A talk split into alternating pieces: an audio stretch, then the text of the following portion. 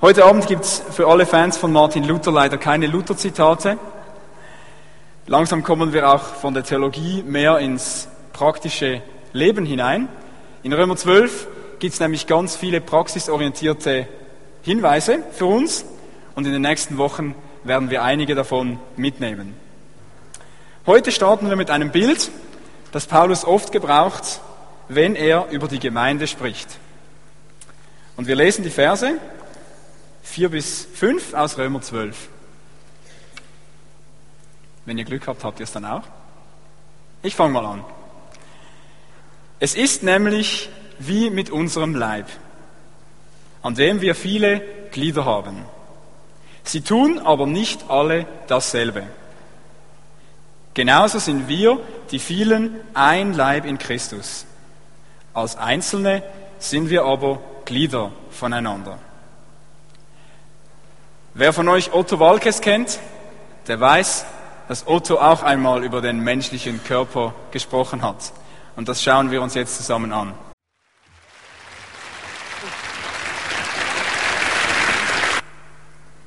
Die Leber, die Milz, das Großhirn, das Auge. Otto ist nicht der Erste, der vom menschlichen Körper fasziniert ist. Schon Paulus hat dieses Bild vom Körper mehrmals in seinen Briefen verwendet. Er schreibt, so sind wir, die vielen, ein Leib in Christus. Wir Christen gehören zusammen. Die damaligen Christen im römischen Reich und die heutigen Christen. Wir auf dem ganzen Erde sind wir verstreut, aber wir gehören zusammen. Wir sind nicht für uns selbst da, sondern wir sind Teil eines großen Ganzen, eines Körpers. Wir sind verbunden miteinander wie die Hand zum Beispiel hier mit meiner Schulter verbunden ist. Jeder von uns, der sein Leben Jesus hingegeben hat und der sein Freund geworden ist, gehört zu diesem Körper dazu. Egal, in welcher Kirche er ist. Das ist vielleicht nicht so ganz leicht vorstellbar, dass wir Vineyardler hier in Basel mit den griechisch-orthodoxen Mönchen auf der Insel Athos verbunden sein sollten oder mit den amerikanischen Baptisten oder mit den schwedischen Lutheranern. Gut, die Globalisierung macht es uns vielleicht ein bisschen leichter. Aber gehen wir mal eine Ebene tiefer. Wir sind an demselben Leib mit allen Christen hier in der Region Basel. Mit dem G5, FEG Rebland, mit der FEG hier in Basel, mit der Gellertkirche, mit dem ICF, mit der ETG, und so weiter. Und gehen wir noch eine Ebene tiefer. Jetzt wird es persönlich. Wir hier in der Basilea Vineyard Basel, wir gehören alle zusammen zu einem Leib. Simon, du und Martin, ihr gehört zusammen zu einem Leib. Der Christoph gehört auch dazu. Wir gehören alle zusammen zu einem Leib. Auch wenn wir uns gar nicht alle persönlich kennen, und vielleicht nicht groß was miteinander zu tun haben. Egal, ob du mehr ein intellektueller Christ bist oder mehr ein beziehungsorientierter Christ oder mehr ein aktivistischer Christ, wir gehören alle zusammen zu einem Leib. Wir sind so verschieden, dass wir aus eigenem Antrieb wohl niemals hier versammelt wären. Ja, wir hätten vielleicht gar kein Interesse oder Berührungsängste oder wir wären viel zu weit weg von der Stadt Basel, auf das wir hier heute Abend zusammen sein sollten. Aber irgendwie hat es Jesus geschafft, uns trotzdem irgendwie mit dieser Vineyard Basel in Berührung zu bringen. Vielleicht warst du ein suchender Mensch und du bist hier ein Freund von Jesus geworden. Vielleicht bist du beruflich oder studentistisch hier nach Basel gekommen und hast Gemeinschaft mit anderen Christen gesucht so ging es mir vor fünfeinhalb Jahren. Vielleicht warst du ein enttäuschter Christ und hast hier Christen wieder eine neue Chance gegeben in der Vineyard. Wir kamen ganz verschieden hierher. Und jetzt gehören wir zusammen zu einem Leib. Wir gehören zusammen. Warum? Weil Jesus uns trotz aller Verschiedenheit miteinander verbunden hat. Er führt Menschen zusammen. Er will unser Miteinander und er sorgt dafür, dass wir uns treffen, dass wir zusammenkommen. Er hat also verschiedene Tricks. Manchmal kann es vielleicht sein, dass du jemanden in deiner Bankreihe hier kennenlernst und du merkst, diese Person ist genau auf der gleichen Wellenlänge wie ich. Oder ein anderes Mal bist du vielleicht beim Einkaufen, Migro, und du triffst jemanden aus der Gemeinde und dann steht ein neuer Kontakt. Jesus weiß schon, wie er das macht. Er hat da ganz verschiedene Tricks, wie er uns zusammenführt. Er kann uns so dieses Miteinander bewusster machen. Die Verbundenheit, die kommt ja im Gemeindeleben nicht unbedingt immer so zum Ausdruck. Wir machen manchmal ganz verschiedene Dinge und haben nicht unbedingt etwas miteinander zu tun. Ich kenne das, als ich in der Schatzinsel gearbeitet habe. Da waren wir so unser Grüppchen und ich hatte vor allem dort meine Beziehungen und mit den anderen nicht immer so viel zu tun.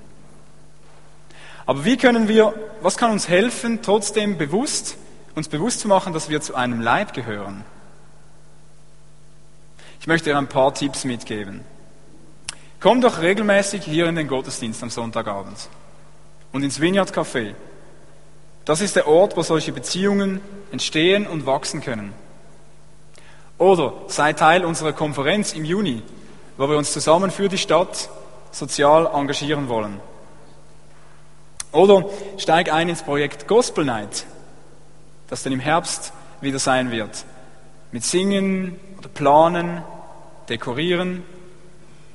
Ich habe das letzten Herbst, letzten Winter erlebt, dass die Gospel Night eine super Gelegenheit ist fürs Miteinander. Jesus will aber nicht nur unser Miteinander fördern, er hat auch große Pläne, was wir bewirken können. Der Körper ist ja auch nicht einfach nur dazu da, dass wir ihn anstaunen, sondern er soll was bewirken. Gott hat den einzelnen Körperteilen spezielle Aufgaben gegeben. Der Fuß, der kann vor allem eines gut. Er kann laufen. Der Mund, der kann plappern, was das Zeug hält. Also auch bei Männern kann das vorkommen. Und die Speiseröhre zum Beispiel, sie transportiert Nahrung. Ich nehme nicht an, dass es dem Fuß in den Sinn kommen würde, auch mal plappern zu wollen. Oder dass das Auge mal äh, einen Schnuppertag im Verdauungstrakt machen möchte. Das passt irgendwie nicht. Und bei uns Christen ist es auch so eingerichtet. Wir haben unsere Gaben und wir bewegen uns in diesen Gaben. Paulus bringt nun einige konkrete Beispiele, möchte uns zeigen, wie wir unsere Gaben richtig anwenden können. Verse 6 bis 8 lesen wir in Römer 12. Wenn jemand eine prophetische Rede hat, dann rede er in Übereinstimmung mit dem Glauben. Wenn einer einen Dienst bekommt, dann diene er. Wenn einer eine Lehrbegabung hat, dann lehre er. Wenn einer andere seelsorgerlich begleiten kann, dann sei er ein Seelsorger. Wenn einer die Gabe der Großzügigkeit hat, dann gebe er ohne Hintergedanken. Wenn einer eine Leitungsbegabung hat, dann sei er fleißig. Und wenn einer Barmherzigkeit übt, dann tue er es fröhlich. Die prophetische Rede und das Dienen, die unterscheiden sich von den anderen Gaben in dieser Auflistung. Sie stehen allgemein als Begabungen da und sind nicht jetzt speziell auf Personen schon zugeschnitten oder formuliert. Es sind Begabungen, die von sehr vielen ausgeübt werden. Und ich denke, vielleicht zum Teil auch ohne, dass wir es überhaupt merken oder wissen. Kannst du dir das vorstellen? Prophetie, das ist doch was für halb esoterische Meister oder Gurus. Prophetie kann unter Umständen etwas Spektakuläres sein, aber sie muss es überhaupt nicht. Prophetie meint schlicht und einfach, dass du jemandem zur richtigen Zeit ein passendes Wort weitergibst. Oder du kannst auch prophetisch handeln, indem du jemandem zur richtigen Zeit das Richtige tust. Zur richtigen Zeit, am richtigen Ort etwas Passendes tun. Das passt. He? Das ist Prophetie. Gott benutzt dich und mich, um aktuelle Dinge weiterzusagen. Vielleicht erinnerst du dich an Nicole. Sie stand letzten Sonntag hier vorne und hat erzählt, dass sie einer Nachbarin eine, einen Gruß in den Briefkasten gelegt hat. Und dieser Nachbarin ging es überhaupt nicht gut zu dieser Zeit. Sie war sehr berührt von der Karte, die Nicole gegeben hat. Das ist Prophetie. Zur richtigen Zeit, am richtigen Ort etwas Passendes zu tun. Wenn Paulus jetzt schreibt, dass Prophetie in Übereinstimmung mit dem Glauben geschehen soll, dann könnte man denken, dass damit die allgemeine christliche Lehre gemeint ist, vielleicht so eine Art Glaubensbekenntnis. Ich glaube aber, dass an dieser Stelle es um etwas anderes geht. Ich denke, dass Übereinstimmung mit dem Glauben meint in Übereinstimmung mit dem, was Gott uns anvertraut hat. Man könnte vom griechischen Begriff her nämlich auch übersetzen in Übereinstimmung zur Treue. Der Treue zu Gott und zu dem, was er mir anvertraut hat. Wir sagen das prophetisch weiter, was wir gehört haben und nicht noch alles Mögliche dazu, um uns vielleicht vor anderen wichtig zu machen oder so. Wenn du ein prophetisches Wort bekommst und weitergibst, dann bleibe echt und bleib bescheiden. Formulier das nicht so hochgeistlich, dass du noch Pluspunkte sammeln kannst, weil dann der andere denkt, ja, der Michi, der ist schon zehn Meter über dem Boden. Der muss Gott näher sein als ich. Formulier es schlicht und bleibe dich selbst. Und wenn wir Gott treu sind und so prophetisch reden und handeln, dann können wir für den Leib, für das Ganze ein großer Segen sein. Als Beispiel möchte ich euch jemanden vorstellen hier vorne. Das ist Marco Dalla Libera. Kannst du nach vorne kommen, Marco? Er möchte euch einfach so ein Beispiel erzählen, wie das zugehen kann, wenn man ein prophetisches Wort bekommt und weitergibt. Ich hole dir noch ein Mikrofon. Marco, du hast erlebt, vor, weiß nicht mehr genau, wie lange es her ist, dass du einen ziemlichen Mist gebaut hast, dass dir ein großes Missgeschick passiert ist. Was ist da genau gelaufen? Ich habe etwa vor vier Jahren ein Auto kaputt gemacht. Das war nicht mein Auto und der Betrag war fünfstellig. Hm. Und dann hat Gott dir eine Herausforderung gegeben, wo man eigentlich denken würde, das passt jetzt nicht so in eine Situation hinein, wo du knapp bei Kasse bist. Was ist da passiert? Ich war Anfang meines Studiums und das Studium, es war ein Privatstudium, das war auch teuer. Und mein Studiumkollege, der hatte noch weniger Geld als ich, hat alles verkauft gehabt, das wusste ich ja nicht. Und ich bin jedes Mal am Zimmer vorbeigelaufen und hatte den Eindruck, gib ihm doch einfach nur nur 100 Franken. Das hast du gemacht? Ähm, am Anfang nicht, also ich, es ging sicher eine Woche, ich habe das mitgenommen und dachte, ja, es ist vielleicht menschlich und so. Und ich bin dann auf die Bank, habe 100 Franken abgeholt, aber dann hat es wieder gedauert, bis ich es gegeben habe. Habe es unter die Tür durchgeschoben, ja, und dann habe ich bin weiter gerannt oder gelaufen. Schnell verschwunden hinter der nächsten Ecke. Wie hat er reagiert auf deinen Kuvert? Ich kam dann mal wieder ins Wohnheim und er kam zu mir, hey Marco, Marco, ich, bekam Geld, genau das, wo, wo, ich erbeten habe. Und ich so, hm, toll, schön für dich. und er betet dafür, dass die Person das tausendfach zurückbekommt. Und, ich dachte so, naja, komm und so tausend mal hundert. Ja. ist ein bisschen viel, ja. Was ist dann passiert? Hast du das Geld bekommen, tausendfach? Ja, bis auf ein paar tausend Franken habe ich es bekommen. Ähm, ich musste das Auto nicht bezahlen. Die Versicherung dachte, ja, wir zahlen mal jetzt so 20.000 für das Auto. Ich musste nur den Bonusschaden zahlen. Und dann anderthalb Wochen später rief mein Vater an und sagte, Marco, du bekommst 800 Franken. Und ich dachte, ja, cool, eine einmalige Zahlung. Also, nee, nee, für die ganze zweite Ausbildung. Also das mal vier Jahren, 800 Franken. Und, mhm. und dann irgendwie im Sommer dann mal kam mein Vater und sagte, ja, ich habe für dich gespart, da hast du noch mal den Betrag. Und das sind wirklich fast 1000 Mal. Ja. Wow, cool. Danke vielmals, Marco, für den Mut, dass du nach vorne gekommen bist und dass du das erzählt hast.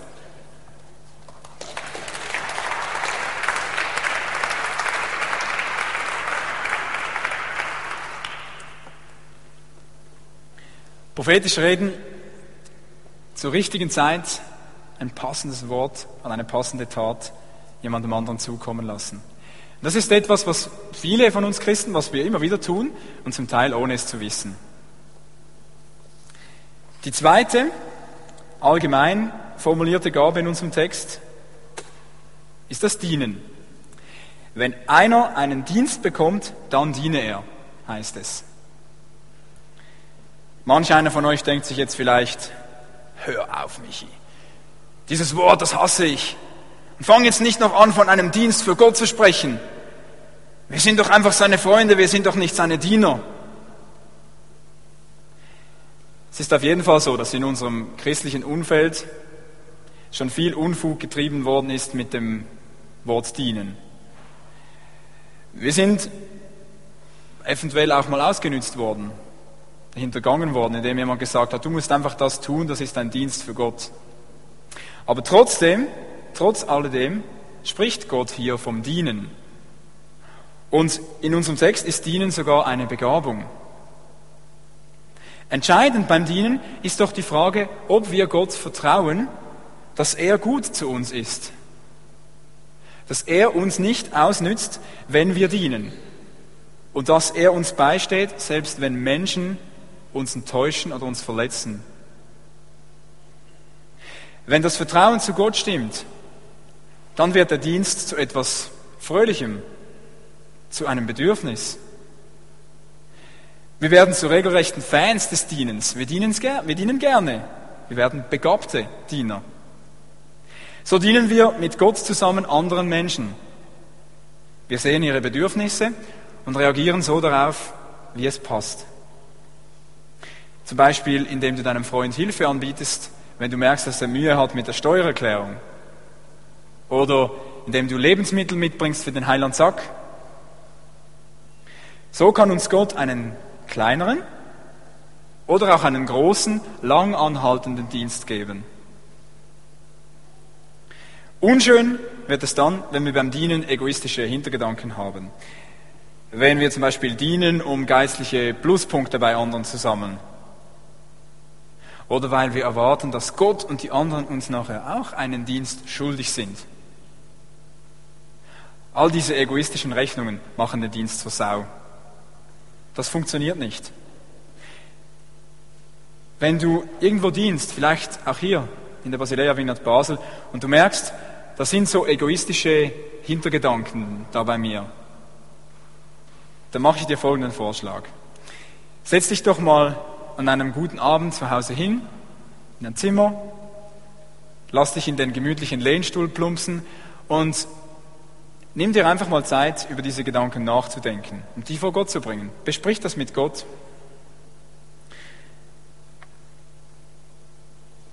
Gott ist Meister darin, dir zu vergeben, wenn du den Wunsch hast, wieder ein, ein reines Herz zu bekommen. Und er ist derjenige, der für dich sorgt. Du brauchst dir nicht mit deinem Dienst irgendwie was, was reinzuholen, was du sonst nicht bekommst. Gott versorgt dich. Vielleicht wendest du dich auch an einen Freund oder an deinen Ehepartner und sprichst auch mit dieser Person über diese üblen Gedanken. Wenn man das bekennt und offenlegt vor einer anderen Person, dann verlieren diese Gedanken oft schon ziemlich an Kraft. Ich erlebe das immer wieder, das ist genial, mit Freunden auch solche schwierigen Dinge, mühsame Dinge teilen zu können. Dienen mit guter Motivation. Jemand, der hier in der Vineyard Basel einen unscheinbaren Dienst tut, und das gerne tut, das ist Joachim Krüger. Er macht einen unscheinbaren Dienst, aber es ist ein wichtiger Dienst für das Ganze hier. Und ich habe ihn gebeten, nach vorne zu kommen für ein kurzes Interview. Du darfst gerne kommen, Joachim. Ich möchte ihm drei Fragen stellen zum Thema Dienen. Joachim, was ist deine Aufgabe hier in der Vineyard? Was machst du? Also ich leite das Ordnungsteam und wir sind hier verantwortlich für das Aufbauen, für das Abbauen vom Equipment, das hier rumsteht. Also Leinwand, Scheinwerfer, Bühne, alles was hier rumsteht, außer Musikinstrumente, das bauen wir auf und am Ende baut unser Team das wieder ab. Dann wird aufgefegt, die Toilette wird geputzt, Licht aus, abschließen. Das ist die Aufgabe. Ja. Und Sachen zurückbringen ins Gemeindebüro. Das ist die Aufgabe des Teams, ja. Die ersten, die kommen, die letzten, die gehen. So ungefähr, ja, genau. Wie bist du dazu gekommen, zu diesem äh, Dienst? Also es ist so, dass ich mit meiner Frau zusammen vor ein paar Jahren in die Gemeinde gekommen bin. Und äh, da war mir gleich irgendwie klar, entweder wir bleiben hier Besucher, dann ist es für uns okay. Oder wenn wir das nicht wollen, wenn wir Kontakt wollen und Gemeinschaft haben wollen, müssen wir uns engagieren. Und da war das frei. Meistens ist hier eine Stelle frei im Team. Ja. Aufbauen, abbauen gibt's immer. Und dann habe ich angefangen mit, mit, mit Abbauen und habe hier ein paar Leute gehabt, die mich einfach eingeführt haben, Kontakte gekriegt. Und dann war die Stelle des Leiters frei und so leite ich das Team. Was ist deine Motivation dahinter? Was, was treibt dich an? Die Motivation, ist, dienen? die Motivation für diesen Dienst ist ganz einfach. Du hast es jetzt gerade eben so schön gesagt. Wenn einer einen Dienst bekommt, dann diene er. Ja, ich sehe die Notwendigkeit, dass es gemacht werden muss, dann mache ich es. Ich brauche hierfür keine Begabung, ich brauche keine Berufung. Das brauche ich nicht. Und es ist einfach die Not da, das zu tun, deshalb tue ich es. Und wenn ich das nicht tun würde, würde ich was anderes tun. Weil ich bin schon der Meinung, das hat Martin mal gesagt vor ein paar Tagen, vor ein paar Sonntagen, jeder in der Gemeinde sollte eine Aufgabe haben. Wenn er sich dazugehörig gefühlt, fühlt, sollte er eine Aufgabe wahrnehmen und einen Dienst tun. Ja? Hey, ich danke dir für deine offene Art, du uns das erklärt hast. Danke vielmals.